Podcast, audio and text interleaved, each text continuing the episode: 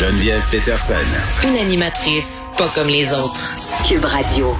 On sort un peu des sujets pandémiques pour retrouver euh, nos vétérinaires cette semaine. On est avec Evelyne Joubert, euh, qui est collaboratrice, euh, tout comme le docteur Lucie Hainaut, au magazine web Flair et compagnie. Docteur Joubert, bonjour. Bonjour Geneviève, ça va? Ben oui, et, oui, ça va parce que j'ai ri quand j'ai vu euh, le sujet dont tu voulais euh, nous parler aujourd'hui, les tortues, parce que j'en ai déjà eu des tortues pendant de longues années. Je te raconterai euh, pourquoi. Mais avant, je veux peut-être qu'on fasse un petit détour là sur comment se sentent les vétérinaires en ce moment. C'est un sujet qu'on a abordé un peu plus tôt. je pense que c'était la saison dernière. Là, il y avait un mouvement parce qu'il y avait beaucoup de suicides chez les vétérinaires, des, des dépression aussi. C'est un métier qui est difficile quand même. On a l'air à penser là, que c'est juste cute parce qu'on s'occupe des animaux, là, mais non. Euh, sortie médiatique de l'Ordre des vétérinaires hier, on demande aux gens de la patience euh, envers les vétérinaires. Oh oui, écoute, euh, je pense que c'est difficile depuis plusieurs années, mais tu la pandémie a un peu fait partir euh, que c'est encore plus difficile. Puis c'est sûr que tu as raison, hein, c'est pas bucolique, on fait pas juste flatter des chatons puis jouer avec mm. des chiens. Il y a quand même il y a un petit peu de ça. C'est une chance que ça, je pense que ça nous garde quand même heureux dans notre travail. Mais écoute, euh, c'est difficile, euh, ce métier-là. Les attentes de la clientèle sont élevées. Il y a une question de, de coût aussi. Ça coûte des sous pour venir chez le vétérinaire. Les gens, des fois, ils sont, se trouvent démunis devant une situation médicale pour laquelle ben, ils pensaient pas que ça coûtait aussi cher que ça. Écoute, la patience, la patience, parce que notre agenda, il est plein. Il y a beaucoup, beaucoup de cliniques qui, qui refusent maintenant les nouveaux clients, qui refusent les nouveaux patients parce qu'ils n'arrivent plus à fonctionner. Il manque de staff, là. On manque de monde, on manque de vétérinaires, on manque de techniciennes. ça fait que ceux qui sont là, ben, ils se retrouvent avec une plus grande charge de travail. Fait que là, je veux pas, les, cliniques, ils vont dire comment je fais pour protéger mon équipe? Ben, mm. je vais prendre, je vais arrêter d'en prendre les clients, je peux pas en prendre plus.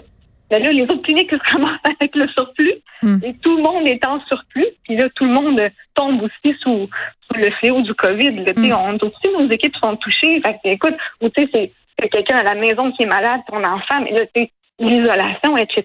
Fait qu'il y a plein de monde qui, il manque de monde déjà. Là, en plus, il y a COVID.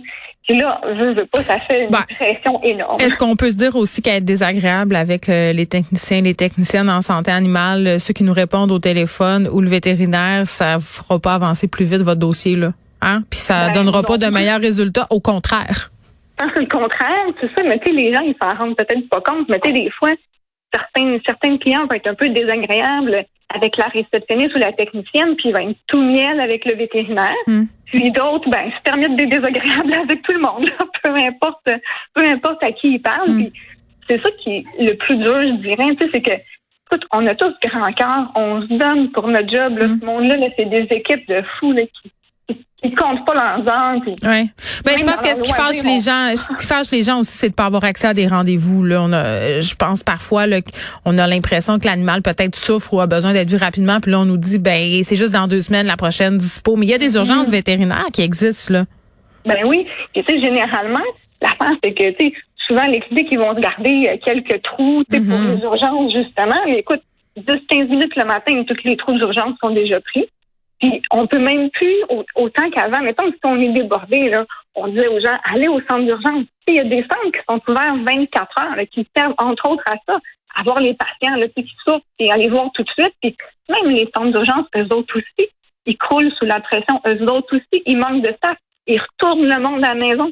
Fait que là, ça fait que le vétérinaire généraliste, le vétérinaire de famille, lui aussi, il est pogné. On peut pas dire Oh, on est plein. Allez au centre d'urgence. On sait que là-bas, ils vont se faire refuser également. Fait que même le centre d'urgence est plus capable de suffire à la demande. C'est comme le, c'est comme le dernier tampon, le, le dernier, le dernier, euh, dernière étape avant de dire là, il n'y a plus rien à faire. Mais là, même notre dernière étape, même nos centres d'urgence sont plus capables de, de suffire à la demande. Mais OK, mais est-ce qu'on a une solution? Parce que là, c'est un peu déprimant c'est détriment. Tu dis, ben, tu sais, le communiqué de l'ordre qui disait, c'est de faire attention, tu sais, de ne pas faire exprès, justement, de tant qu'il arrive des accidents. C'est nous, mm. hier, on a eu un chien qui s'est fait attaquer par un autre chien. Bon, c'est deux chiens qui se connaissaient pas. Ben, est-ce que ça aurait pu être évité? Oui, peut-être que ça aurait pu être évité. Ouais.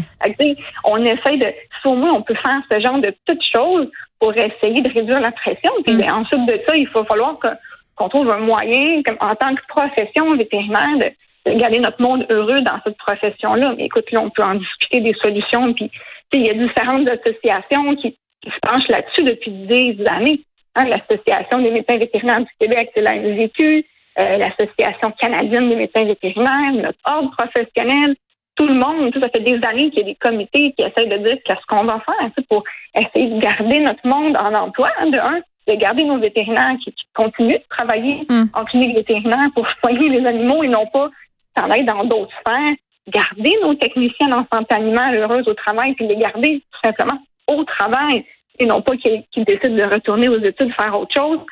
C'est multifactoriel, c'est assez hmm. difficile de. Il n'y a pas une raison, il y en a plusieurs. Ouais. Euh, ben, ben oui, puis il faut il faut juste prendre euh, tout le monde euh, de grandes respirations. on surveille là aux alentours de 14h30 la ville de Montréal qui va faire le point là sur la situation des personnes en situation d'itinérance. Là, il y aurait une personne qui serait décédée la nuit dernière, là, un homme de 74 ans, des suites du froid. mais parlons un peu de tortue. Là, ça se peut que je t'interrompe, Evelyne, pour aller à ce point de presse. Là, moi, j'en ai déjà eu deux des tortues. je vous laisse ça comme animal de compagnie, même qu'on en avait trouvé une dans la piscine de la maison que mes parents avaient achetée qui était à l'abandon. J'imagine quelqu'un avait dû s'en débarrasser. Je les ai gardées des années. Hein. Euh, plus compliqué qu'on pense, posséder des tortues. Oui, c'est assez compliqué. En fait, euh, oui, on peut dire, ah, c'est vraiment mignon. Tout le monde a un petit intérêt pour ça. Hein. C'est cute, une tortue. Ça a l'air sympathique. Mais dans les films, c'est toujours fin, une tortue. Hein? Tu sais, dans les films animés, là. Certainement. Ils ont, une belle, ils ont une belle image, mais c'est difficile de les garder en captivité. En fait, même théoriquement, monsieur, madame, tout le monde ne devrait pas avoir ça. ça devrait vraiment être réservé euh, mm. aux spécialistes. C'était dans la mode dans les années 90, je pense. Ben oui, tellement de monde a eu des petites tortues. Là, oui. C'est qui au téléphone? À oreilles rouges, là? Oui, oui, oui, c'est ça. Les tortues à oreilles rouges, gros comme une pièce de 2 mm. dollars environ. Mais les miennes étaient rendues grosses comme deux points. Ouais, ben écoute, ça va, ça peut aller jusqu'à 20, 25 cm, des fois même 30 cm, c'est la carapace. Ouais. Fait elle, elle, petite tortue deviendra grande, elle grandissent quand même assez bien. Puis, une des trucs, un des trucs qui est difficile, c'est qu'il faut gérer un aquarium quand on a une tortue à oreille rouge, hein, une tortue aquatique. Mais ça pue. Donc, oui.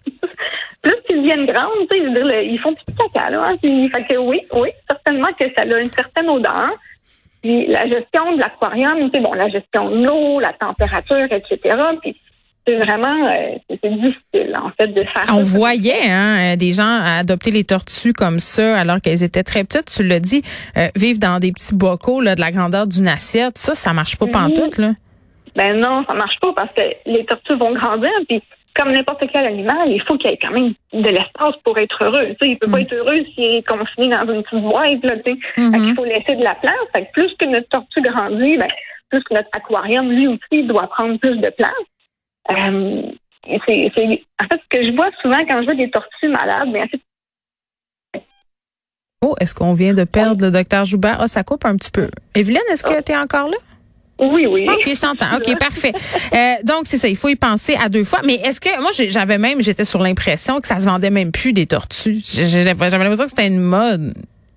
Mais je pense qu'ils s'en vendent moins qu'avant, c'est sûr et certain.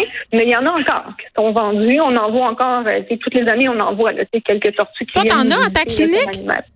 On a des patients tortues, oui, qui oh viennent nous voir. Mais OK, qu'est-ce que tu leur fais à ces patients-là? Je veux dire, une tortue, ça a-tu besoin de vaccin? Quoi? On, ne connaît pas ça. non, on fait pas de médecine préventive tellement. OK, je comprends. OK. On va plus les voir quand ils sont malades. Oh non, ils ont un carapace molle. Ah, ben, entre autres, ça, ça peut arriver. Mais souvent, 90% du temps, quand ils viennent me voir, puis ils sont malades parce qu'on a un problème d'environnement, un problème de régie, un problème d'alimentation. Fait on, souvent, on crée malheureusement des problèmes. Le fait de les garder en captivité, c'est ça, on, s'en occupe peut-être pas aussi bien que les gens tentent de faire bien les choses, c'est sûr, mais c'est pas facile. Mais, explique-nous, ça, ça, a besoin de quoi? Euh, euh, mettons qu'il me pogne une crampe au cerveau là, puis que je vais adopter une tortue, mais je me dis je vais bien faire les affaires. Qu'est-ce que je dois faire? Ben, d'abord, il faut choisir quel genre de tortue qu'on veut. Est-ce qu'on veut une tortue terrestre ou est-ce qu'on veut une tortue aquatique? Y a-t-il des éleveurs de tortues?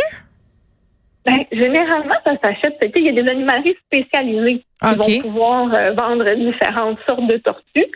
C'est sûr que quand tu poses la question entre terrestre ou entre aquatique, ben la grande question, c'est est-ce que je veux avoir une gestion d'aquarium à faire en plus, en plus que d'avoir euh, la tortue comme telle. Euh, il y a aussi une question de, de coût. Hein. Les tortues terrestres, c'est beaucoup plus dispendieux qu'une tortue aquatique là, à l'achat. Mais là, évidemment, avec la tortue aquatique vient, encore une fois, la gestion de l'aquarium, le filtreur, la pompe, etc. Euh, aussi, au côté alimentation, euh, si on a une tortue aquatique, ben, généralement, eux, elles aiment ça manger dans l'eau. Hein. C'est là qu'elles vont, elles vont, comment dire, chasser dans l'eau, elles mm. vont chasser des petits poissons et tout ça. Et là, si on, si on nourrit notre ben, ça. dans son aquarium, ça va être tout dégueu. Hein? il va falloir, il faut avoir deux bacs. Un bac d'eau pour la nourrir, un bac pour vivre, c'est pas facile. Ben c'est ça. Donc euh, encore une fois, on revient toujours à la base, se renseigner, lire comme il faut et faire ses devoirs euh, avant peut-être de prendre la décision d'adopter une tortue. Euh, Docteur Evelyne Joubert, qui est médecin vétérinaire. Merci beaucoup. Ben, ça m'a fait plaisir. Bye bye.